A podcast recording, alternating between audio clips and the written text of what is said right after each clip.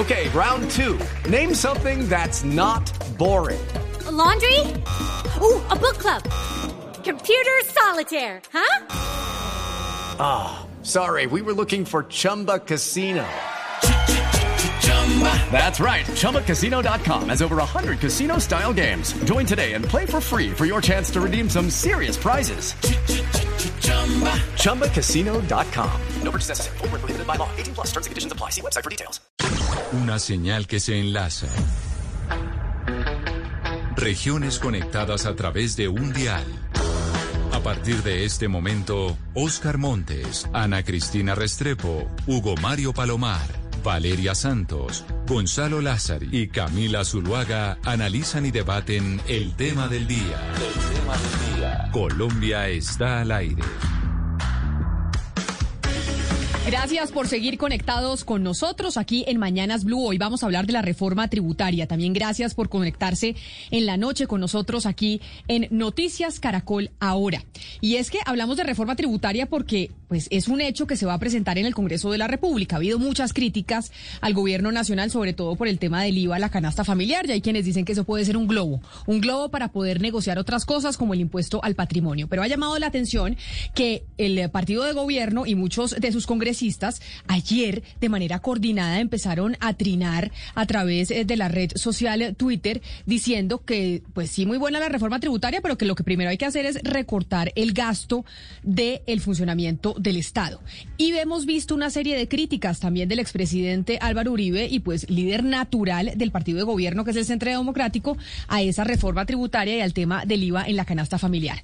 Por esa razón hemos invitado a tres congresistas de ese partido para preguntarles, óigame, ¿por qué siendo partido de gobierno, pues están criticando la reforma tributaria? Se supone que el partido de gobierno es para apoyar los proyectos que presente eh, el gobierno del presidente que, que, eligieron. Y uno de ellos es el representante del Centro Democrático, Gabriel Santos. Representante Santos, bienvenido. Hola Camila, eh, muy buenos días eh, para usted, para todas las personas que nos oyen, igualmente a quienes la acompañan en la mesa de trabajo. Representante Santos, usted es del Centro Democrático, pero usted es como una oveja que es un poco necia dentro del partido. Entonces creo que usted no me sirve para, para el ejemplo también, pero ¿por qué, por ejemplo, usted no está de acuerdo con la reforma o tiene unas críticas si ni siquiera se conoce el texto bien y más cuando ustedes son partido de gobierno? Yo creo que acá, bien, teniendo a, mi gran amigo Eduard, tenemos, como dice la, novena, eh, el cordero arisco y la, y la oveja mansa. pero, pero, pero la verdad es que, Camila, yo creo que primero acá hay un problema de forma. Desde el 10 de febrero eh, que incluso lo hablamos en estos, en estos micrófonos, vengo con esa crítica de este es un momento esencial para el país, es un momento con una complejidad enorme.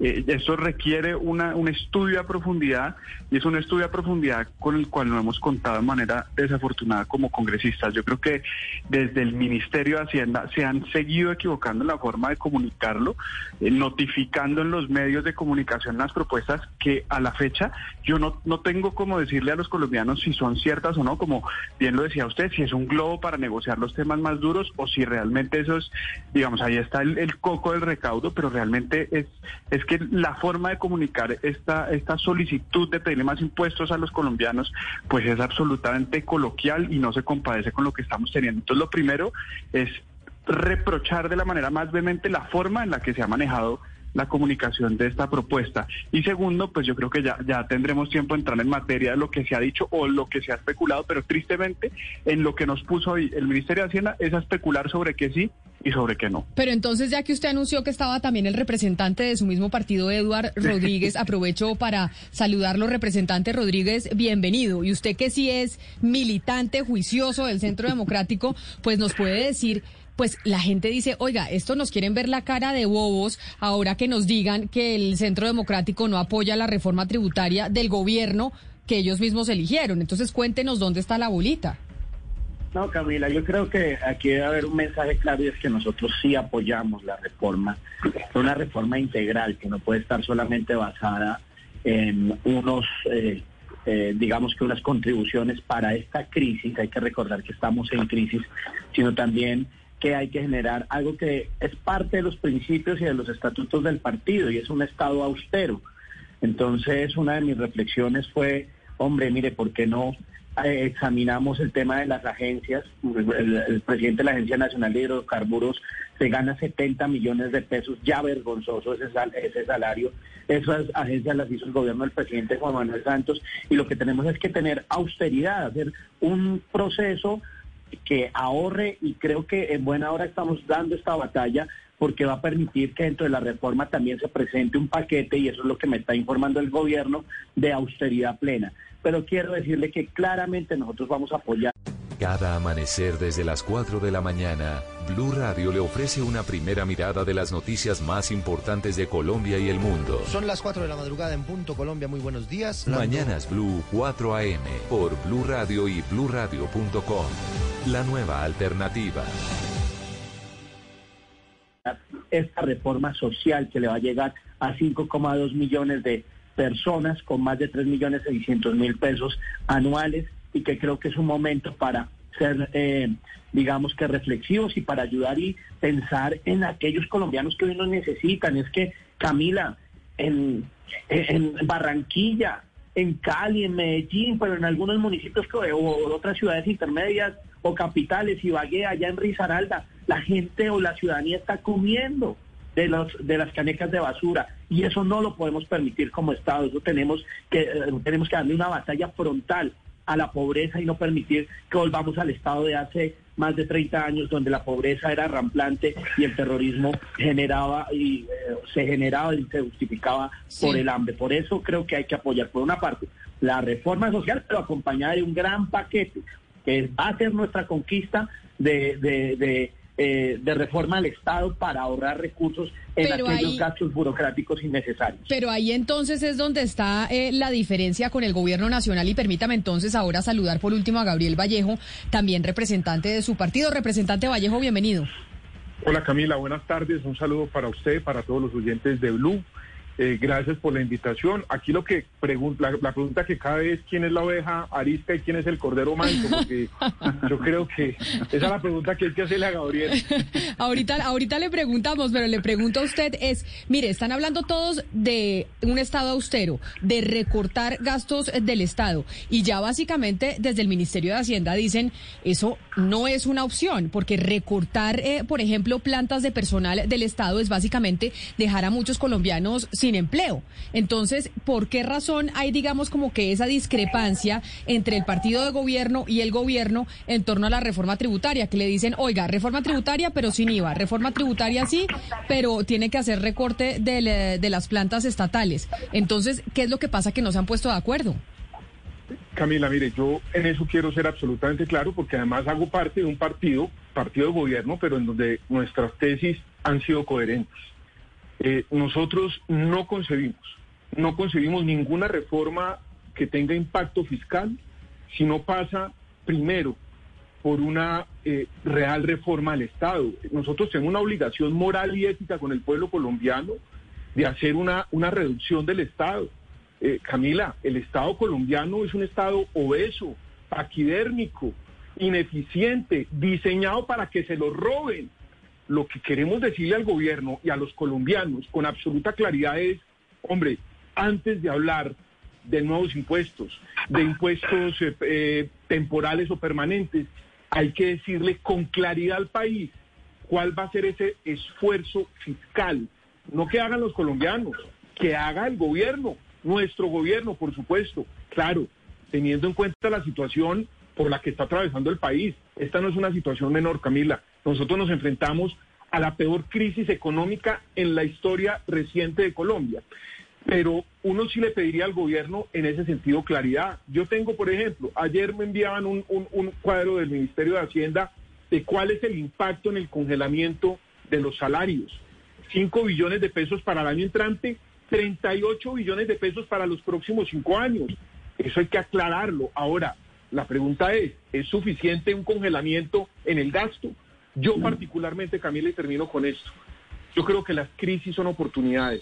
Nadie desconoce la problemática social, que por supuesto hay que ayudarle a sus colombianos que hoy están en la pobreza, pero yo también creo que hay que ayudar a generar empleo. A mí me preocupa mucho, Camila, que nosotros nos volvamos un Estado asistencialista y no un em, Estado de generación de empleo. esta es una oportunidad histórica para formalizar a esos 10 millones de colombianos que hoy están en la informalidad, que hoy salen a rebuscarse su comida, poderlos formalizar. Eso es parte de lo que le estamos pidiendo al gobierno en este momento histórico para el país.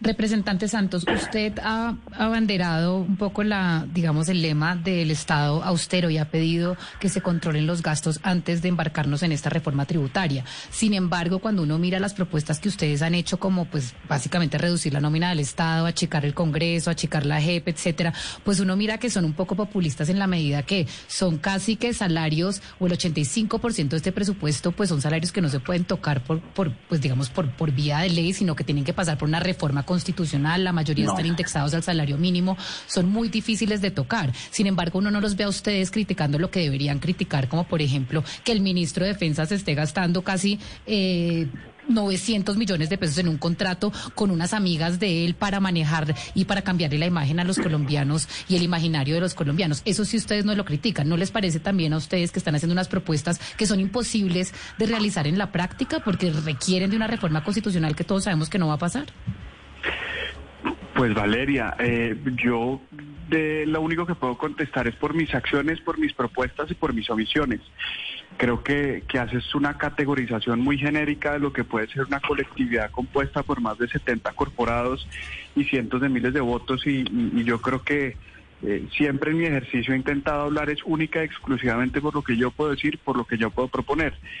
Eh, en ese orden de ideas creo que no necesariamente eh, estás acertando con lo que estás diciendo. Hay unas cosas que son reformas constitucionales, muchas de las cuales eh, las hemos presentado o estamos por presentar, como por ejemplo el recorte de la mitad de las UTLs del Congreso, como por ejemplo proponerle las facultades extraordinarias a la presidencia de la República para que recorten eh, las altas consejerías ahorrándonos casi un cuarto billón de pesos anuales, pero también muchas críticas a los gastos suntuosos del gobierno que las he hecho, además son públicas para que cualquier ciudadano ciudadano las pueda las pueda de alguna forma verificar. Entonces no no creo que porque no conozcamos las críticas que hacemos de manera independiente cada uno de nosotros eh, podemos entrar de alguna forma a categorizar como si no como si no hablamos de de este escenario en específico quiere decir que avalamos absolutamente todo, sobre todo por cuanto esto me ha traído a mí una cantidad de peleas eh, dentro del partido y muchas veces con el gobierno cuando he criticado estas actitudes suntuosas. Yo eh, las critiqué con vehemencia en el gobierno pasado y por eso me siento moralmente obligado a criticarlas en este gobierno. No creo que haya gastos suntuosos válidos para uno ni para el otro. Ahí yo creo que con esa respuesta que le dio eh, el representante Gabriel Santos a Valeria, representante Vallejo, tiene usted la respuesta, sobre todo en torno al tema dentro del partido, y es quién es la oveja arisca y el, el cordero manso, porque la oveja arisca dentro del Centro Democrático sería el, el señor Santos, porque ha dicho básicamente palabras más, palabras menos, es yo no pienso así, yo no he dicho eso, esos son ellos allá dentro del partido, que son otros 69 que piensan distinto a mí. O sea que a usted le quedó claro, doctor Vallejo. Yo lo que creo es que de pronto son dos ovejas ariscas, eh, Camila. Pero mire, yo, yo quiero decir algo aquí en algo que dice Gabriel. Mire, yo, yo y lo digo abiertamente, yo no creo que este sea un gobierno eh, derrochón. Por supuesto, siempre habrá espacios de hacer un esfuerzo. Yo lo digo con claridad, Camila. Este es un Estado obeso, este es un Estado paquidérmico, este es un Estado que, que se nos vino agrandando en los últimos años en donde, claro, entre más grande el Estado, mayor corrupción. Ese es otro tema, Camila, que habrá que tocar. Y es, oiga, ¿será que nos vamos a conformar con que este Estado ineficiente tengamos estos mismos niveles de corrupción? Esa es una pregunta que yo me hago y que, y que hay que decírsela a los colombianos. Yo vuelvo y repito, aquí se requiere, por supuesto, atender a esos millones de colombianos que hoy la están pasando mal, Camila, aquí se requieren unas transferencias monetarias focalizadas, condicionadas y sobre todo limitadas en el tiempo. ¿Qué me preocupa a mí? También lo digo en, este debate público, Camila, y es, ojo con hablar de, subsidios de manera permanente, porque aquí entonces lo que nos vamos a volver es un Estado asistencialista. ¿Será que lo que necesitamos es realmente una reforma estructural para la generación de empleo? Y si, y si esta gran reforma que estamos proponiendo la hacemos de cara a la generación de empleo y no únicamente a los programas sociales, esa es una pregunta. Y para contestarle a Valeria, Valeria, mire, yo, yo me hago la misma pregunta que usted. pero es que esto no es responsabilidad del gobierno, aquí le cabe responsabilidad a la clase política. Entonces, porque es una reforma constitucional, no es posible hacerla. Claro que es posible hacerla. ¿Por qué no somos capaces de reducir el Congreso? ¿Por qué no somos capaces de hacer una reducción a la, a la, estructura de justicia?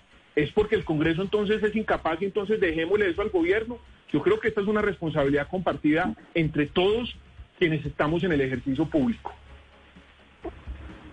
Pero entonces, pero entonces, eh, eh, pues, congresista Vallejo, lo que la parte que yo no entiendo es de aquí a que esas reformas constitucionales pasen, digamos que la, la, o sea, eh, la urgencia económica en la que está el país, pues va a tener unas consecuencias muy graves. Sin embargo, hay acciones que se pueden hacer ya desde su partido. Si ustedes están preocupados, ¿por qué no elevan una voz de protesta en contra del ministerio, del ministro de Defensa que está haciendo estos gastos en este momento? ¿Por qué no le elevan una, una, una voz de protesta en contra de la compra de los aviones? ¿Por qué no le piden al gobierno, usted específicamente, porque yo sé que el representante Santos lo ha hecho, achicar las, las, pues, las consejerías, los ministerios, cosas que se pueden hacer vía decreto, que se pueden hacer ya. Esas voces o, no las escucha uno por parte del partido, de pronto por parte del representante Santos, pero por parte del grueso del partido uno no las está escuchando. Valeria, la hacemos de manera permanente, desde el mismo propio, desde el mismo presidente Uribe la, la, la ha venido haciendo y ha exigido austeridad, lo ha exigido, la hacemos. Mire, yo que inclusive lo manifesté en estos días, si toca aplazar inversiones, aplacemos las inversiones. Si toca aplazar inversiones del Acuerdo de La Habana, pues aplacemos las inversiones del Acuerdo de La Habana. Si toca aplazar inversiones públicas, eh, pues aplacémoslas. Y por supuesto, revisemos todo gasto no necesario. ¿Cuántos contratos de prestación de servicios, Valeria Corbata, eh, se han enquistado en la administración pública durante años? Eh, expliquémosle a los oyentes que son corbata, que van y cobran el chequecito mensual y no hacen absolutamente nada. A eso es lo que necesitamos apostarle, pero claro que lo hemos dicho públicamente y hay que revisarlo de manera permanente, Valeria. Pero yo sí creo en algo, esto no es compañitos de agua tibia, aquí hay que hacer unas reformas estructurales, que es lo que está esperando el pueblo colombiano. Hoy el pueblo colombiano está esperando esas reformas estructurales. Unas son del Congreso de la República, otras por supuesto son del Gobierno Nacional. Sí, eh, sobre eso que usted está diciendo, eh, a eso quisiera ir, sobre esas conversaciones que se empiezan a generar a partir de temas como el recorte, cuando se habla de recorte estatal. Esta semana también oímos a un hijo del expresidente Uribe hablando de, eliminar la JEP y cambiarla por correos electrónicos. Tuvo esa, esa idea. Usted ahora nos dice eh, aplazar inversiones como la de los acuerdos, que pues para personas como usted no son eh, relevantes. Mi pregunta, y, le quisiera preguntar al representante Santos que está dentro del partido y que tiene eh, una interpretación según lo que él oye dentro de, dentro de la colectividad, ustedes a través de estas conversaciones, es decir, están ambientando de pronto otra vez volver a hablar de una supercorte. ¿Yo?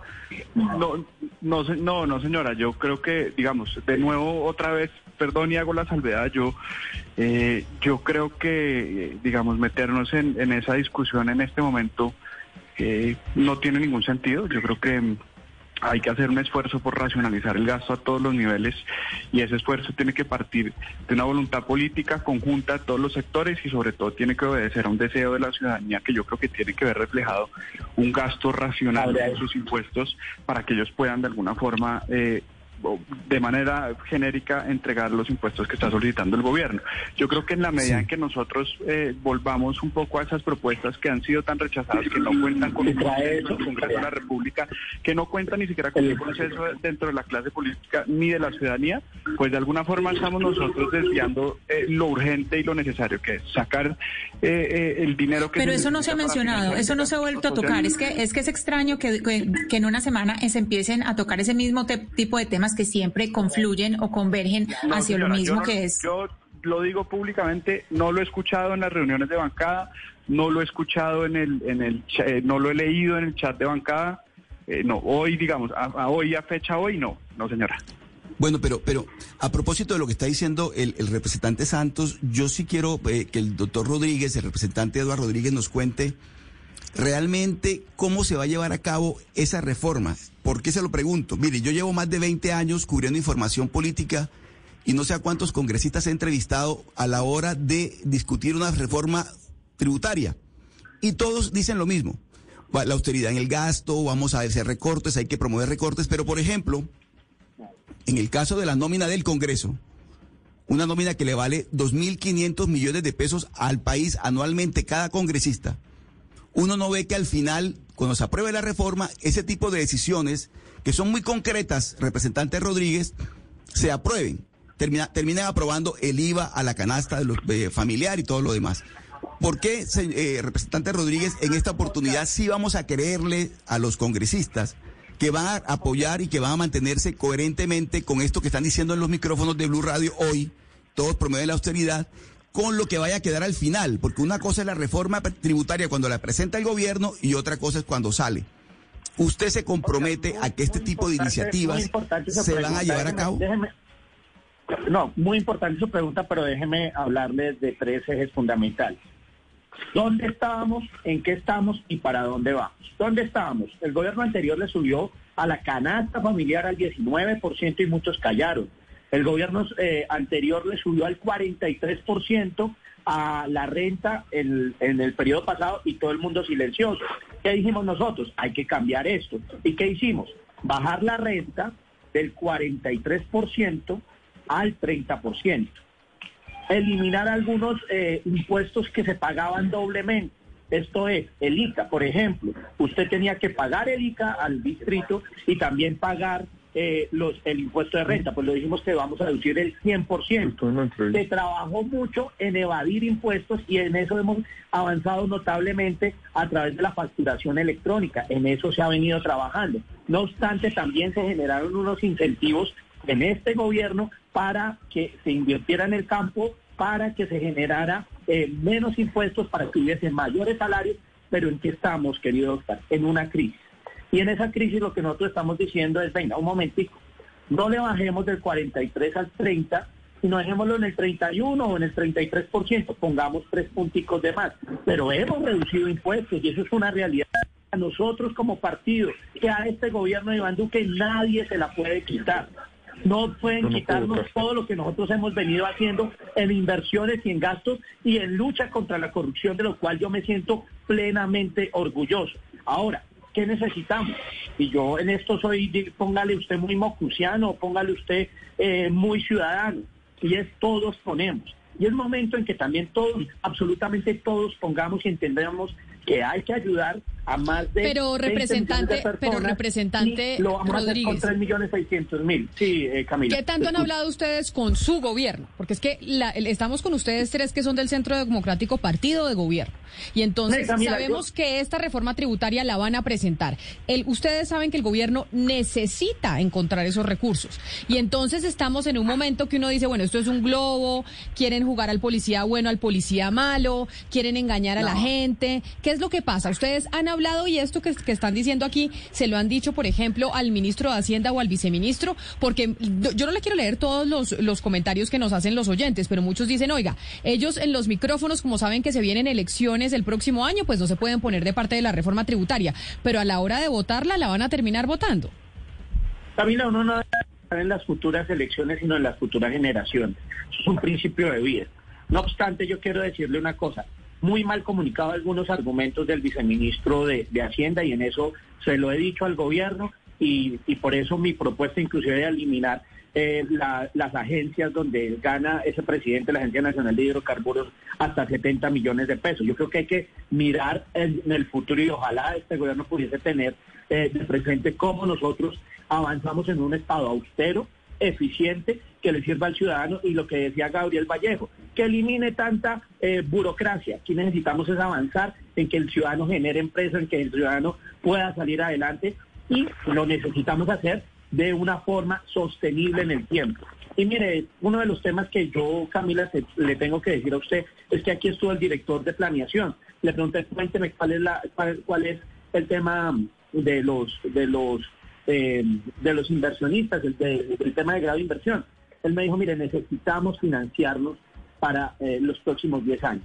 Y por eso se hace necesaria esta reforma. Entonces yo le dije, pues venga, diga que es también una reforma para endeudarnos. Es cuando usted, es como cuando usted va al banco y le dice, mire, arregle sus finanzas de esta y esta forma para que yo le pueda prestar. Y necesitamos entre todos, y por eso digo que todos ponemos, salir de esta crisis. Estamos en la peor crisis, yo creo que del siglo y, y de hace muchísimos años, y entre todos, poniendo todos, saliendo todos adelante, vamos a, a- a- o mejor, todos vamos a salir adelante. No obstante, hay que ahorrar, hay que ahorrar y esa ha sido nuestra observación. Un Estado austero y impuestos eficientes. Pero mire, uno no entiende, pues justamente por la coyuntura, por la crisis, por las afugias que está viviendo el país en este momento, la mayoría del país en este momento pues está en unas condiciones y una, una inestabilidad económica y también de salud mental muy grave, que ustedes entre el gobierno y el partido de gobierno, representante Vallejo, pues no se pongan de acuerdo. Y entonces saque el gobierno una reforma tributaria y todo el partido de gobierno salga a criticarla. Uno se pregunta, ustedes no hablaron antes, ustedes no tuvieron una reunión antes, si esto no se trata de jugar al policía Mario al policía bueno, entonces ¿cuál es la estrategia de ustedes? ¿Quemarse para las próximas elecciones? Porque es que uno no entiende lo que está haciendo el gobierno, que no cuenta ni siquiera con el apoyo de su propia bancada y menos con el de cambio radical después de la columna de Vargas Lleras este eh, el domingo en el tiempo. Entonces, ¿qué es lo que está pasando? ¿Ustedes no se reunieron con el gobierno antes para ponerse de acuerdo en qué reforma tributaria presentar? Mire, Valeria, esa es una pregunta muy válida. Lo primero es que hay que decir que yo no conozco la reforma, la reforma presentada por el gobierno. No hay un texto oficial, ni siquiera borrador. Por eso todas estas son suposiciones que en mi opinión, por supuesto, aquí hay un error en la comunicación que está haciendo el gobierno. Esto no puede ser por medios de comunicación, en eso lo dice Gabriel Santos, en donde uno que le angustia, y yo se lo digo, cuando yo escucho al viceministro Londoño decir que se va a contemplar la posibilidad de aumentar el IVA al café, al azúcar, al cacao, yo digo, venga, pero por Dios, el presidente Duque ha sido absolutamente claro que no se toca el IVA a la canasta familiar. Y ahí yo coincido en que como no hay texto todavía, eh, sí, hemos avanzado. Nosotros, nuestros voceros, se han reunido con el gobierno. Pero si no hay texto, entonces, ¿por qué la crítica? Si no hay texto, entonces, ¿por qué sale el expresidente Uribe a decir no iba a la canasta familiar? si, no hay texto, entonces, ¿por qué los, los mensajes coordinados a través de redes sociales y no esperan a que se conozca realmente cuál es el documento de lo que se va a votar?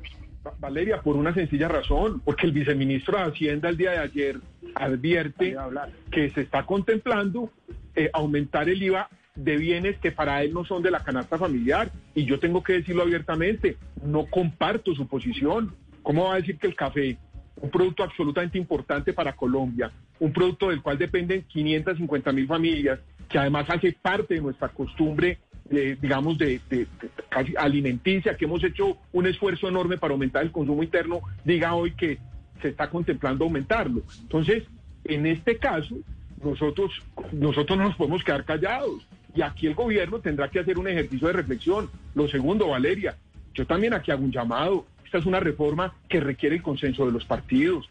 Yo sí quedé muy preocupado con la columna de Germán Vargas. Por supuesto quedo preocupado y se lo tengo que decir al país, porque hoy el líder político de, un partido tan importante como es Cambio Radical, titula una columna Despropósito Nacional, a uno le angustia, porque lo que hemos también he sido claro con el gobierno, esta reforma requiere un consenso político, un consenso político, porque aquí lo que no puede ocurrir es que el centro democrático se quede con el pecado y sin el género. Entonces, aquí también hay que hacer un llamado de atención al gobierno a, a la estrategia de comunicación, porque nosotros Siempre se ha hablado de que no se va a tocar el IVA a la canasta familiar y uno inexplicablemente ve al viceministro Londoño, al cual aprecio y admiro, hablando de aumentar el IVA al azúcar, al cacao, al Pero representante Vallejo, mire, le digo por ejemplo lo que nos dice un oyente que se llama Alejandro, ¿a qué están jugando? ¿Cómo el gobierno piensa una cosa y el partido de gobierno piensa otra? Usted dice, yo quedé muy preocupado con la columna de Germán Vargas pero lo que siente la gente y lo que está percibiendo es que tampoco es que el gobierno haya convencido, los haya convencido a ustedes del todo, porque ustedes también han presentado unas críticas. Entonces, ustedes están preocupado, preocupados por el consenso nacional con cambio radical y otros líderes políticos importantes, pero si no tienen ni siquiera consenso entre el partido de gobierno y el gobierno. Camila, estamos preocupados porque esto requiere un consenso no entre el partido de gobierno y el gobierno nacional, que claro que es importante que esta reforma no la sacamos solo adelante del Centro Democrático. Esta reforma requiere un gran consenso político, entendiendo la magnitud de la crisis en la que estamos. Entonces, aquí hay que buscar ese consenso político de cara a la responsabilidad que tenemos con los colombianos, que tenemos con los colombianos más pobres, ah, pero también con la clase media y con la clase empresarial de este país, que está soportando desde, desde hace un año unas cuarentenas interminables a causa de alcaldes o algunos alcaldes irresponsables que revolvieron convertir esto en unas infectaduras eternas. Entonces, aquí hay que lograr un consenso político, insisto, no del centro democrático en el partido de gobierno. Ahora, el partido, el partido Centro Democrático tiene todo el derecho de poder disentir de manera respetuosa en el ejercicio democrático con algunas posiciones del gobierno. Es que yo no soy yo no soy notario del gobierno, Camila, lo digo con respeto. Yo quiero a mi gobierno, lo aprecio, lo admiro, lo acompaño, creo en él, me siento orgulloso de mi gobierno, pero no soy notario del gobierno. Yo tengo el derecho, yo represento a, 20, a, a, un millón de risaraldenses en el Congreso de la República, entonces, y a 50 millones de colombianos. Yo puedo disentir, y, bueno, en el marco del ejercicio democrático, con respeto, construyendo ese consenso. Gabriel, déjeme decirle algo, Gabriel, y, y esto, porque es que, mire, yo creo que, al contrario de lo que muchos dicen, estas observaciones le sirven al gobierno, ni más faltaba todo esto de un Estado austero es porque estamos preocupados y porque queremos que realmente haya un equilibrio en la balanza del Estado. Porque como decía Gabriel, hay mucha gente o hay muchos ciudadanos que simplemente van a cobrar el cheque y no están trabajando. Yo creo que lo que tenemos que aquí pensar es en cómo nosotros mejoramos el proyecto de ley y en buena hora el gobierno está dándonos la razón y diciendo hay que hacer dentro de este paquete un paquete de reestructuración administrativa que permita ahorrar mm. aproximadamente 4 o 5 billones de pesos. En buena hora advertimos de esto, ni más faltaba, nosotros estamos acá para ayudar al gobierno, porque el éxito del gobierno es el éxito del centro democrático, pero es el éxito de los colombianos, eso no se nos puede olvidar. Eduardo, y yo quiero complementar algo. Aquí no solamente es el esfuerzo del gobierno nacional, Camila, el esfuerzo de, la, de, las alcaldías y las gobernaciones. Yo no he visto a ningún alcalde, no he visto a ninguno, no he visto a la alcaldesa de Bogotá decir, oiga, la alcaldesa, la, la alcaldía distrital se va a comprometer en ahorrar esto, porque es que aquí hay que recordar que gran parte del presupuesto se transfiere a los departamentos y a los municipios. Es decir, yo vuelvo y repito, Camila, es un grave error responsabilizar a un solo actor en este momento tan complejo para el país. Nosotros estamos sin margen de error en lo político, en lo social y en lo económico, porque aquí lo que está en juego es la democracia colombiana. Nosotros tenemos que evitar un estallido social. Es que si aquí hay un estallido social, lo que está en juego es la democracia y la libertad de los colombianos. Entonces, eh, aquí la reflexión es mucho más profunda, en donde tenemos que decir, como dice Eduardo, todos tenemos que poner, ah, claro, el primero que tiene que poner es el gobierno, los gobiernos nacionales, departamentales y municipales. Sí, Camila. Pero no obstante, déjeme hacerle otra observación, si me lo permiten, y es que eh, todo el mundo está en la misma discusión, es que estamos en medio de una pandemia, y aquí lo que tenemos es que mirar qué actores políticos proponen soluciones y no simplemente agresión.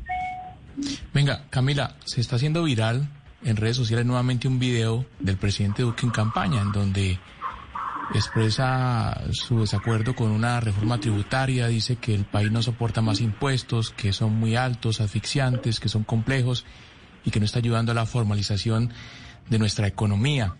La pregunta, representante Santos, es si al incumplir todas esas promesas de campaña, el presidente Duque no se ha convertido en el jefe de debate del petrismo para las próximas contiendas, la próxima contienda presidencial. No, no, ese es el viceministro de Hacienda, que se está convirtiendo en, eh, en, el, en la punta de lanza de, la campaña del petrismo con esas salidas eh, en falso en radio. Pero eh, mire, yo, yo creo que en esta nueva era digital, una nueva forma de hacer política, yo creo que en, sobre todo en Colombia nos hemos vuelto expertos en coger esos videos e incluso, para ser justos, sacándolos de contexto. la reforma tributaria pasada que puso, a, a diferencia de lo que dicen algunas de las personas, eh, poco informadas en este país, puso a pagar a los más ricos bastante más y generó una reducción de impuestos a las empresas, lo que ayudó a aumentar el recaudo casi un 9% en el país. Ahora, esta es una, eh, es una circunstancia con la que podemos o no estar de acuerdo, pero es una circunstancia absolutamente distinta donde tenemos que financiar 11 billones de pesos para darle a, las, em, a los empleados y a las personas más pobres de manera directa y ahí es una, eh, entramos en una discusión distinta de cómo lo vamos a conseguir. Entonces yo creo que es una circunstancia distinta. Eh, y nos tenemos que, acostumbrar casi a que lo que decimos en redes se convierte en casi que una escritura en mármol, ¿no? Para no, para no irnos muy lejos, eh, pero, pero sí. Pero bueno, para no hablar de la escritura en mármol y no recordar tiempos idos, le quiero preguntar al, al doctor Vallejo, escuchándolo a usted, eh, doctor Vallejo, me lo imagino usted en la plaza pública, por allá en el Rizaralda, o en el eje cafetero, echando un discurso justificando una reforma tributaria que le va a meter la mano al bolsillo de la clase media y la clase trabajadora de este país. ¿Usted cree, eh, doctor Vallejo, y se lo digo con todo cariño, que en la plaza pública, en Circasia o en cualquier municipio nuestro del eje cafetero, usted va a conseguir votos para salir reelegido al Congreso de la República con ese discurso? M- Mire, Oscar, yo, yo quizás soy eh, de los políticos más incorrectos que, eh, digamos, políticamente incorrectos que hay en Colombia. Eh, yo tengo claro algo y lo he dicho de manera clara y transparente frente al pueblo colombiano. Yo, uno, y he sido además coherente, yo me he apartado de decisiones con las que no estoy de acuerdo en un momento dado con, con- el gobierno y posibles discusiones en el Congreso de la República. Yo creo firmemente en, un- en una visión de Estado, primero pequeño y segundo, con, con- con una reducción significativa de impuestos por una sencilla razón. No hay nada que genere mayor informalidad en Colombia que una tasa alta eh, de impuestos. No hay algo que genere mayor informalidad. Yo sigo creyendo que esta crisis económica en la que estamos es una gran oportunidad para, perdóneme la expresión, Oscar, romperle el pescuezo al eh, problema más grave estructural que tiene la economía colombiana, La que se llama informalidad. Yo sí creo, y, esa es la invitación al gobierno y a, que todos la construyamos. ¿Cómo vamos a simplificar más de lo que venía haciendo el gobierno? Que el gobierno creó el régimen simple de tributación. Eh, yo, yo los invito a que miremos las cifras, cómo iban, cómo iba a ser régimen simple de tributación, que realmente era un gran avance hacia la simplificación, pero necesitamos hacer un mayor esfuerzo. Oscar, yo lo tengo claro. Aquí no podemos meterle la mano a la clase media ni a la clase, ojalá ninguna clase en Colombia. Yo creo, eh, yo, yo creo firmemente que el reto realmente que tenemos es evitar el aumento de impuestos y ser mucho más ingeniosos para buscar esos recursos que se necesitan para las transferencias sociales, pero sobre todo para reactivar la economía. Yo creo que la mejor política social es la generación de empleo, Oscar. Nosotros, si hacemos esa reducción del Estado, claro, la preocupación está en esas personas que van a perder el empleo, pero ¿sabe qué sueño yo? Que el sector privado arranque con tanto crecimiento vigoroso que sea capaz de vincularlas, porque aquí no podemos seguir pensando que el Estado se convierta en el segundo empleador más importante del país. Es que cuando un Estado se convierte en el principal empleador o segundo empleador, hay que crear empleo con la plata, con la plata de los contribuyentes es muy fácil. Yo, yo lo que creo es que, insisto, aquí hay que ser coherentes, coherentes con lo que dijimos en campaña, por supuesto, conscientes de la situación en la que estamos. Yo quiero Sí. resaltar eso, esta no es una situación ordinaria, esta es la peor crisis económica y sanitaria de los últimos, de las últimas décadas, yo creo, de los últimos 100 años del país. Entonces, nada, aquí hay que hablarle con la verdad a los colombianos. Yo, yo no Pero a propósito, problema. pero a propósito de hablar con la verdad, es que quiero, porque ya se nos va acabando el tiempo, quiero preguntarles a los tres sobre una inquietud que tienen varios oyentes y es que dicen, los tres han dicho no conocemos el texto. El texto no se conoce, no se sabe qué es lo que va a presentar el gobierno nacional, sin embargo ya se están haciendo críticas. Y entonces se presenta el texto y muchos eh, oyentes dicen, y los congresistas al final terminan pupitreando porque no se alcanzan a leer ni siquiera el proyecto de ley ni lo que está presentando el gobierno nacional. A ver, y yo le pregunto, representante Santos, ¿cuánto se van a demorar ustedes de verdad estudiando a profundidad ese texto? Es que si ni siquiera lo han conocido. ¿Cuánto tiempo ustedes o piensa el gobierno cuando han hablado con ellos les van a dar para que a conciencia estudien el proyecto, analicen, consulten con expertos y puedan llevar una propuesta seria al Congreso de la República y no simplemente ir a pupitrear allá? Pues es que ese, es- uno de los temas que más me preocupa y es el tema de los tiempos. Yo en esto tengo que también ser, eh, yo creo que tengo que ser muy claro. Y esto es, eh, haberse demorado tanto en presentarla es un acto de negligencia que va a terminar decidiendo en el foto finish, en el último final, si esta reforma pasa o no. Como lo decía ahorita, mi primera crítica a los supuestos con los que salió el viceministro de Hacienda fue hace dos meses, el 10 de enero, la primera vez que salió en los micrófonos de una cadena radial viceministro de Hacienda con unas propuestas absolutamente alocadas y no han presentado hoy una coma para su estudio. Esto se también se dice en los pasillos, es una reforma que tiene cerca de 200 artículos y sobre todo que tiene que estar aprobada antes de julio, porque le recu- eh, antes de junio, perdón, porque les recuerdo Camila que para poder gastarse la plata que piensan recoger significa de manera necesaria que el siguiente semestre tenemos que aprobar una, un- una, una adición presupuestal para poderse gastar la plata que se pretende recoger. Entonces, eh, pues yo lamento que, que no se conozca y, y- y- y, digamos, y acá hay que ser absolutamente claro, no puede haber una persona que vote esto, un, un tema, digamos, tan, tan dramático que va a tener unas implicaciones tan grandes sin conocerlo. Y, eh, así que eh, yo sí creo que esto va a tener un, un factor muy importante de eso. de el gobierno a, a la fecha de hoy ha decidido no socializar con los partidos ni de gobierno ni de oposición de manera específica lo que quieren presentar. Han querido postergarlo. Yo hoy le puedo apostar a usted, Camila, que yo la primera vez que me lea ese, ese texto va a ser cuando lo publique Blue Radio o lo publique algún noticiero, etcétera, porque ya no hay tiempo. Ellos dijeron que lo querían presentar esta semana, así que hay poco tiempo para hacer propuestas antes de que se radique. Nos toca ir a, a- a la- a las plenarias o a las comisiones a llevar nuestras propuestas de reducción del gasto, pero esto de manera necesaria va, va a correr con muy poco tiempo, dada la necesidad que tiene el país de tener esos recursos y la necesidad que tiene el gobierno de aprobarlos antes de junio para poder gastárselos en el semestre entrante. Entonces, eso sí, no hay temor a equivocarse que el hecho de que no contemos con el tiempo suficiente para llegar con una propuesta profundamente debativa, profundamente conciliada o profundamente rechazada, pues es un acto de negligencia del Ministerio de Hacienda. Representante Gabriel Santos, gracias por haber estado aquí con nosotros, acompañándonos hoy hablando sobre, bueno, porque hay críticas del partido de gobierno a la reforma tributaria que presenta su gobierno. Feliz tarde. Camila, muchas gracias. Feliz tarde. Un abrazo para todos los oyentes. Un abrazo para usted, representante Rodríguez. ¿Cómo le garantizan ustedes a la, a la audiencia y a la ciudadanía que no van a pupitrear esa reforma y que sí se la van a leer, a pesar de lo que dice el representante Santos, de que los tiempos están muy apretados porque a ustedes no les han mostrado ese texto y ya la reforma se presenta esta semana? Representante Rodríguez. Eh, Antes de que se hubiese salido Gabriel, yo, yo quería decir algo porque también uno tiene que ser siempre justo. El partido nombró una comisión, la comisión no nos ha entregado un informe al respecto, pero coincido en que el tema, eh, eh, a mí me enseñaron hace mucho tiempo que es comunicar, comunicar y comunicar.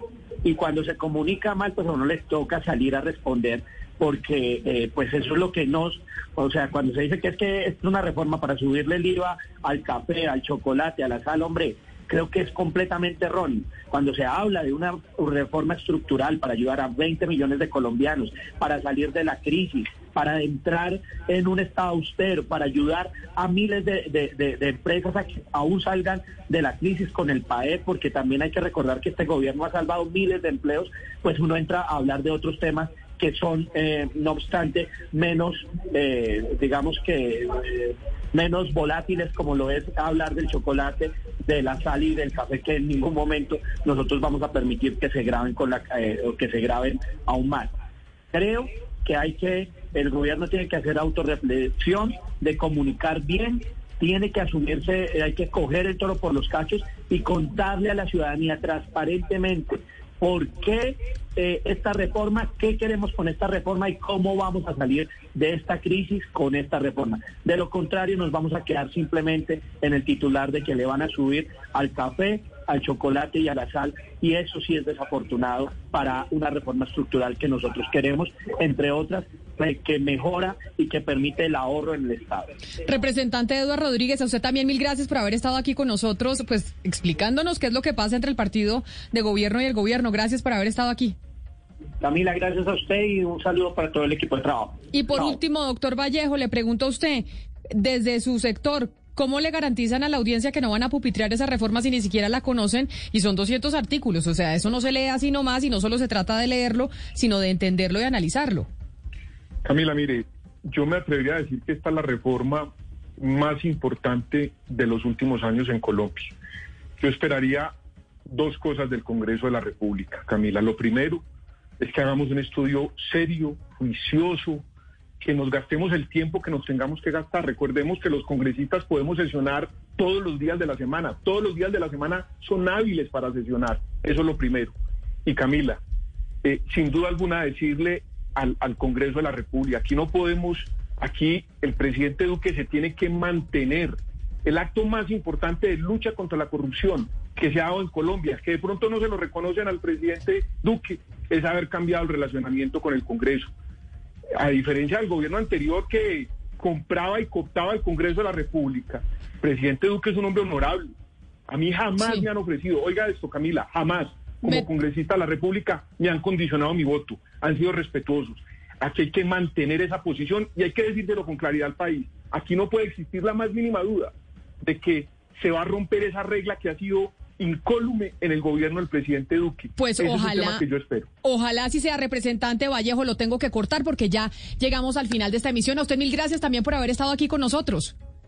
Gracias, Camila. Feliz tarde para todos. Cuídese mucho. Es la una de la tarde en punto. Así terminamos este debate sobre la reforma tributaria y lo que piensa el partido de gobierno de esa reforma que aún no se conoce su contenido. Ya llegan nuestros compañeros de Meridiano Blue. Hasta aquí llegamos nosotros en Mañanas Blue. Okay, round two. Name something that's not boring. A laundry? Ooh, a book club. Computer solitaire, huh? Ah, sorry, we were looking for Chumba Casino.